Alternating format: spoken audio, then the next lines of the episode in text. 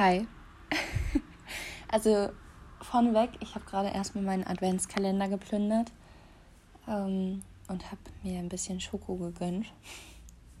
Macht man ja sonst nicht, ne? Gönnt man sich ja sonst nicht. Ja, also ich weiß nicht, ich habe einfach Bock weiterzumachen. Ich fand es nicht so schlimm, muss ich sagen. Und dachte mir so, komm, mach doch einfach. Also ganz ehrlich, warum denn nicht? Heute habe ich was dabei. Ähm, das ist jetzt, also es ist schon öffentlich. ähm, ich habe damals, ich, boah, ich weiß gar nicht mehr in der wievielten Klasse das war. Da war ich auf jeden Fall noch jünger. Das war auf meiner weiterführenden Schule auf dem Gymnasium.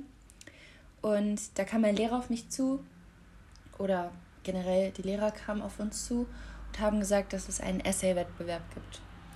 Und ich war erstmal so, was ist überhaupt ein Essay? Also ich hatte wirklich gar keinen Plan, was das ist zu dem Zeitpunkt. Hab dann halt erstmal gegoogelt und äh, ja, mich dann halt ein bisschen informiert, wo, worum es bei einem Essay überhaupt geht. Und wir konnten diesen Essay zu drei Themen schreiben, also eins von den drei Themen. Und ich, äh, fantasievoll wie ich bin, habe mich natürlich für das Thema die Märchen und die Wirklichkeit entschieden. Also um ehrlich zu sein, weiß ich überhaupt nicht mehr, was die anderen zwei Themen waren. Also so Nullplan. Ich weiß noch, dass wir damals auch so eine Broschüre bekommen haben, wo das halt auch drin stand. Aber die habe ich natürlich auch irgendwie nicht mehr. Schon ein bisschen länger her. Und ähm, ja, ich habe halt einfach, ich habe mich da dran gesetzt mit keinen großen Erwartungen und habe halt einfach geschrieben. Obviously, wie ich das halt gerne mache. Und da gab es natürlich dann auch mehrere Korrekturen. Ich war auch die Einzige aus meiner Schule, die daran teilgenommen hat, an diesem Wettbewerb. Und die Chancen, dass wir gewinnen würden, waren dann natürlich auch klein für unsere Schule, weil nur eine Person daran teilgenommen hat. Und äh, ja, es gab halt mehrere Korrekturen oder es wurden versucht, mehrere Korrekturen zu machen. Ähm, mir wurde halt der Tipp gegeben, dies oder das zu ändern, weil das ähm, schwer nachvollziehbar sein, also schwer für andere Leute sein könnte, nachzuvollziehen. Und ich habe es halt aber trotzdem so gelassen, weil ich es halt mit der Rhetorik einfach ja, zufrieden war und ich das halt für mich so verstanden habe. Und ich dachte mir so, ich ändere ja jetzt nicht meinen Schreibstil, damit andere Leute das nachvollziehen könnten, weil ich will ja, dass sie meinen Schreibstil nachvollziehen können und das so verstehen, wie ich das ausdrucken möchte und nicht, äh, wie die es halt vielleicht sehen könnte, könnten. Und ich habe es dann halt einfach so gelassen und es wurde halt auch so rausgeschickt. Und ich weiß gar nicht, wie lange das Warten gedauert hat. Ich glaube, das war weniger als ein Monat. Also höchstens ein Monat. Und meine Mom wird, also ich werde angerufen. So am Haustelefon, als ich noch zu Hause gewohnt habe. Und meine Mom ist drangegangen und sie, sie geht nie an Nummern dran, die sie nicht kennt. ja, ich weiß, so dann kann man doch nicht wissen, wer dran ist, aber sie geht dann halt meistens nicht ran oder lässt sich auf den AB sprechen. Auf jeden Fall ist sie dann halt diesmal rangegangen, weil ich so war, komm, geh doch einfach ran, sonst weißt du ja nicht, wer es ist. Weil sie sich dann halt auch mal so, so lange damit beschäftigt, wer denn angerufen haben könnte. Und ich denke mir so, geh einfach ran, dann weißt du es, aber egal. Andere Geschichte. Und dann ist sie halt rangegangen und sie so, mhm, mhm, okay, ja, nee, ich bin, ich bin so und so. Ich muss sie meine Tochter dann geben. Und dann war ich am Telefon und ich so, hallo, so richtig verunsichert, so, wer will mich denn jetzt sprechen? Ich hatte schon Angst, dass mich irgendwer ein Lehrer anruft oder so. Und dann meinte diese Frau halt so, ja, Pia, herzlichen Glückwunsch, du hast bei dem Essay-Wettbewerb gewonnen. Du bist eine von zehn Teilnehmern, äh, also von zehn Gewinnern, die auf ein fünftägiges Literaturseminar nach Marbach am Neckar darf. Und ich bin ausgeflippt, ich habe mich gefreut, weil ich mir so dachte, was, ich darf auf ein Literaturseminar fünf Tage lang, ähm, was ich ziemlich krass finde, dann halt auch so, ist erstmal so alleine mit Freunden unterwegs oder mit fremden Leuten dann auch noch in dem Fall äh, dann hin und es haben halt 250 Leute daran teilgenommen und eine oder 350, ich weiß es nicht mehr genau. Ähm, eine von den zehn dann unter so vielen Leuten zu sein, die dahin darf, war halt echt. Also ich habe mich so gefreut, es war so eine Ehre für mich. Ich dachte mir so, ich bin so froh, dass ich nichts geändert habe, weil es hätte ja sein können, dadurch, wenn ich was geändert hätte, dass halt nicht so gut angekommen wäre.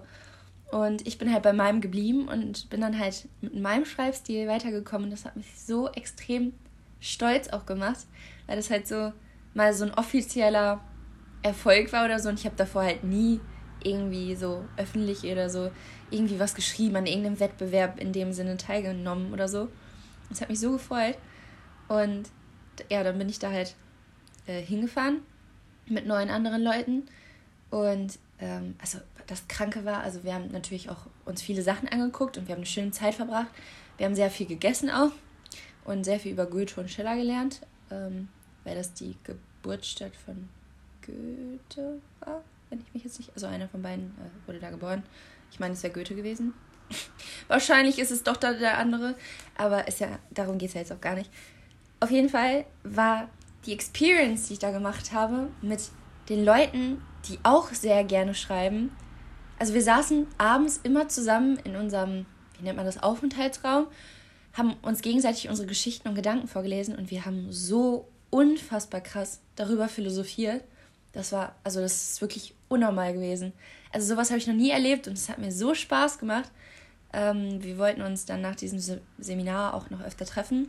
Aber dadurch, dass wir halt alle von quer Deutschland, äh, aus Deutschland gekommen sind, war das halt ziemlich schwierig und ähm, dazu ist es dann leider nicht mehr gekommen.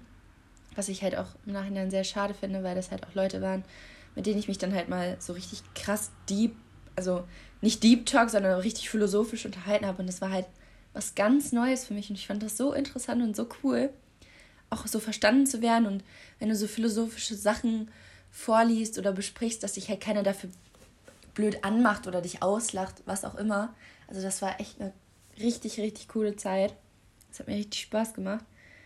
Und äh, ja, am Ende des äh, Seminars wurde dann halt auch noch äh, so ein Buch von uns eingedruckt.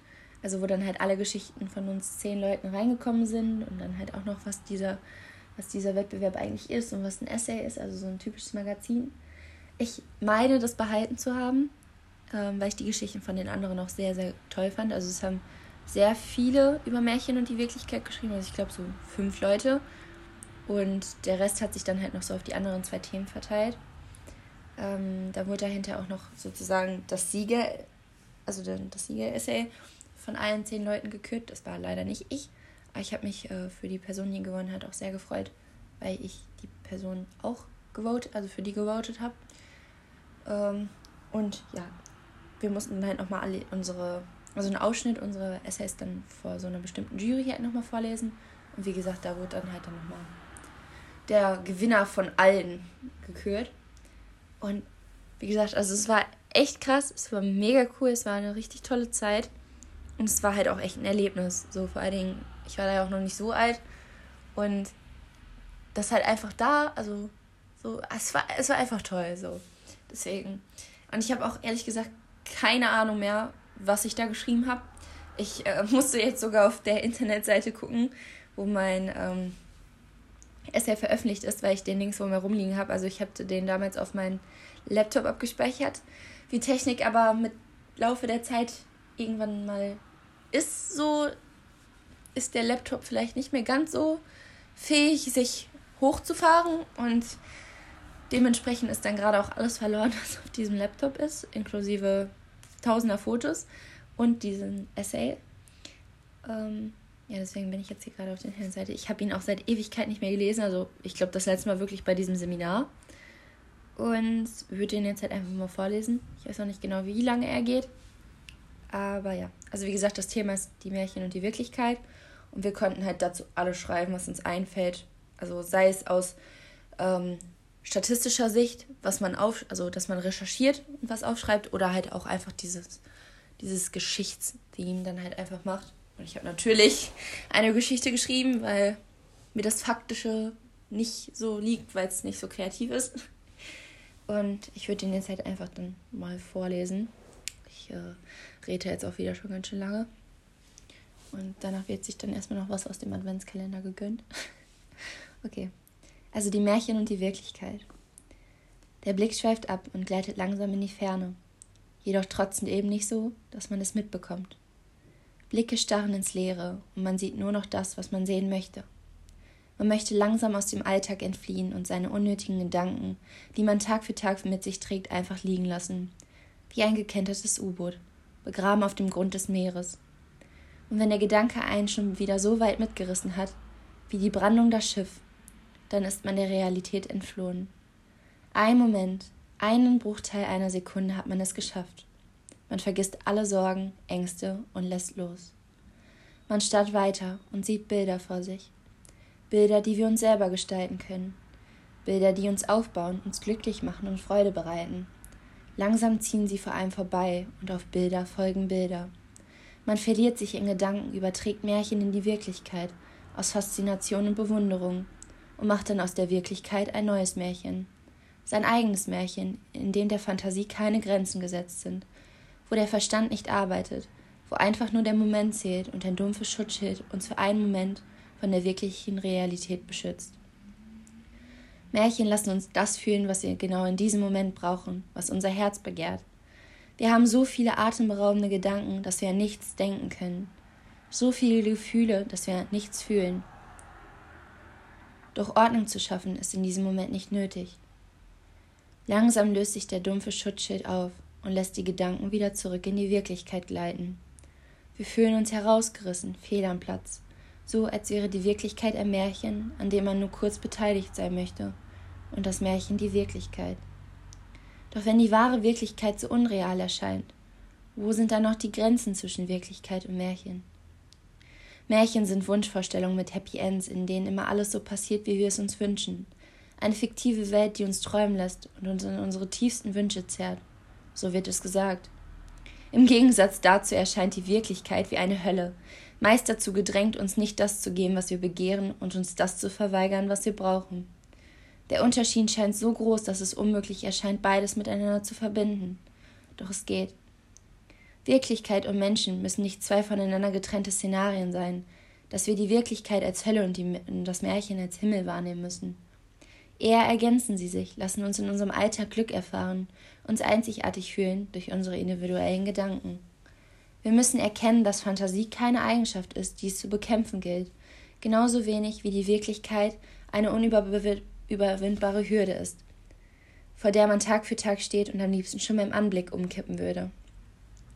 Wirklichkeit ist die Zeit, in der du lebst, in der du dein eigenes Märchen schreiben kannst, in der du deine Wünsche, Ziele und all das, was du dir vornimmst, solange du glaubst, erreichen kannst. Die Märchen helfen dir mit ihrem besonderen Aufbau, den wir so bewundern, dies zu tun, an dich zu glauben und nicht aufzugeben, denn das ist es, was vermittelt wird.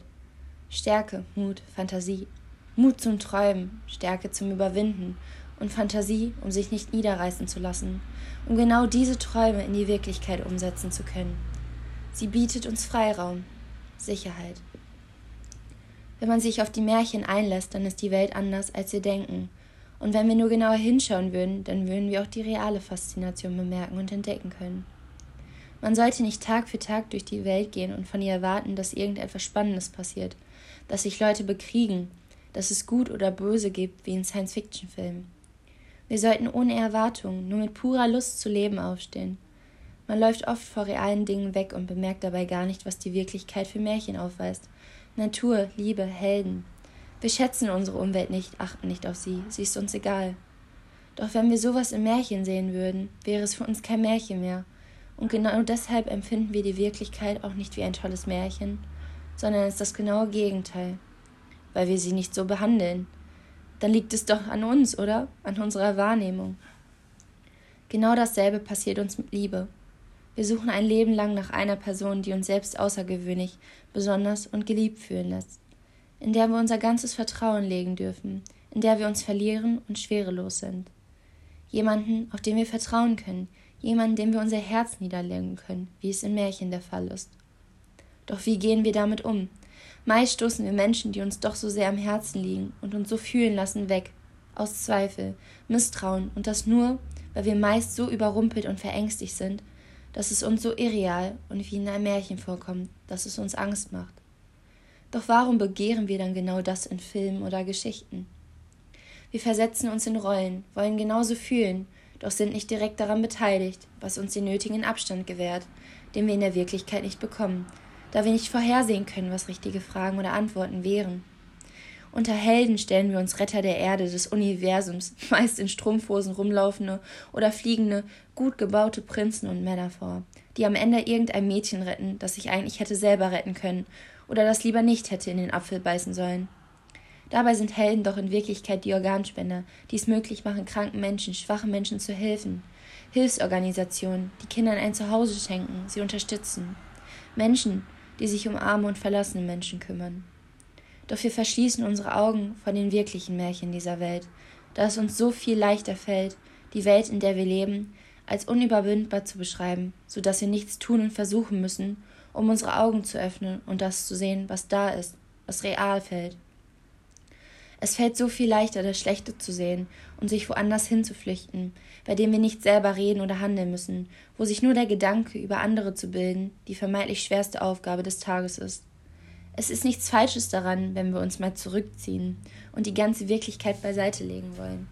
Ein Märchen ohne Bezug zur Realität erleben zu wollen, uns in eine Traumwelt flüchten, solange wir wieder zurückfinden, unser echtes, wirkliches Leben schätzen und beachten, die wahren, realen Wunder beachten und bei ihnen mitwirken, anstatt die Augen für immer zu verschließen, wie eine Schnecke, die sich in ihr Haus verkriecht, nur weil sie Angst hat. Denn genau das ist ein Schutzmechanismus, auch von unserer Seite, den es zu übertrümpfen und zu besiegen gilt. Und wer weiß, vielleicht entdeckst du demnächst dein eigenes Wunder der Wirklichkeit, wenn du dich öffnest und genauer hinschaust. Also zur Abwechslung, also vor allen Dingen das, was ich in der letzten Folge vorgelesen habe, ist das mal was Positives, würde ich jetzt einfach mal so behaupten. Also am Anfang, muss ich sagen, wusste ich einfach nicht, worüber ich, also was die Geschichte, die ich erzähle, für ein Ende haben soll. Ähm, ich habe auch sehr viel ähm, zu dieser Geschichte in dem Moment geschrieben. Ich habe eigentlich, glaube ich, alles auf einmal runtergeschrieben. Aber ein paar Schnipsel hatte ich auch schon vorher mal in meinen Texten geschrieben oder für mein Buch geschrieben. Ähm, und habe das dann halt alles so zusammengebastelt, dass es halt auf dieses Thema passt. Und mir ist dann halt noch viel mehr dazu eingefallen, was ich dann hier auch reingebracht habe. Und am Anfang ist so diese Trennung halt so irgendwie ein bisschen. Und dann halt wieder das, okay, die Wirklichkeit ist scheiße, ähm, die Märchen sind toll. Und das versteht auch, also das könnte eigentlich jeder nachvollziehen, so, okay, Happy Ends sind toll, wir wollen Happy Ends. Aber sobald es dazu kommt, dass in unserem richtigen Leben mal was gut läuft, zweifeln wir daran, ob das überhaupt so sein kann, ob das so sein darf. Weil wir dieses Bild von der, oh, die Realität ist eigentlich so scheiße, so tief in unserem Gedanken haben, dass wir gar nicht mehr daran glauben, dass auch mal was gut laufen kann. Also wir, wir hinterfragen alles Gute, was uns passiert, ständig, weil wir, also weil wir gar nicht daran glauben, dass es mal bei was Gutem bleiben kann. Und das ist halt das Traurige. Und deswegen wollte ich dann halt hinterher auch diesen Gedanken halt dann reinbringen, dass so, ey Leute, so tut man nicht so, als wäre es so schlimm. Also ihr, ihr weigert euch förmlich davor, ähm, das richtige Märchen zu erleben, weil ihr es immer hinterfragt, weil ihr die tollen Sachen hinterfragt und die, die negativen Sachen immer weiter hervorhebt. Und beschwert euch dann auch noch darüber, obwohl ihr quasi selbst schuld daran seid, ähm, und ich bin ganz ehrlich, das ist manchmal auch mein Problem. So, dass ich so sage, okay, das läuft scheiße, das läuft scheiße. Und ach, jetzt läuft das mal gerade abwechslungsreich gut. Ja, was ein, was eine Freude. Und dann kann ich mich nicht mal richtig über das, was mich glücklich macht, so richtig freuen, weil ich mir so denke, ja toll, morgen ist eh wieder scheiße. Und das ist halt so ein falscher Gedanke. Das hält mir jetzt halt auch, also ich sehe das jetzt halt aus dem Blickwinkel von heute, immer noch genauso, wie ich es in diesem Essay verfasst habe und versuche mich oder versuche mich selbst dann halt auch meiner Meinung nach zu pushen, die ich da halt verfasst habe, weil mir dann halt immer wieder selber auffällt, dass ich das halt genauso mache. Also, das ist halt irgendwie traurig, dass man dieses Muster halt einfach gedrückt wurde oder wird und oh ja, toll. Das ist ja gerade, ist ja gerade cool gelaufen. So, aber morgen läuft eh wieder scheiße. So, was ist denn das für ein Denken?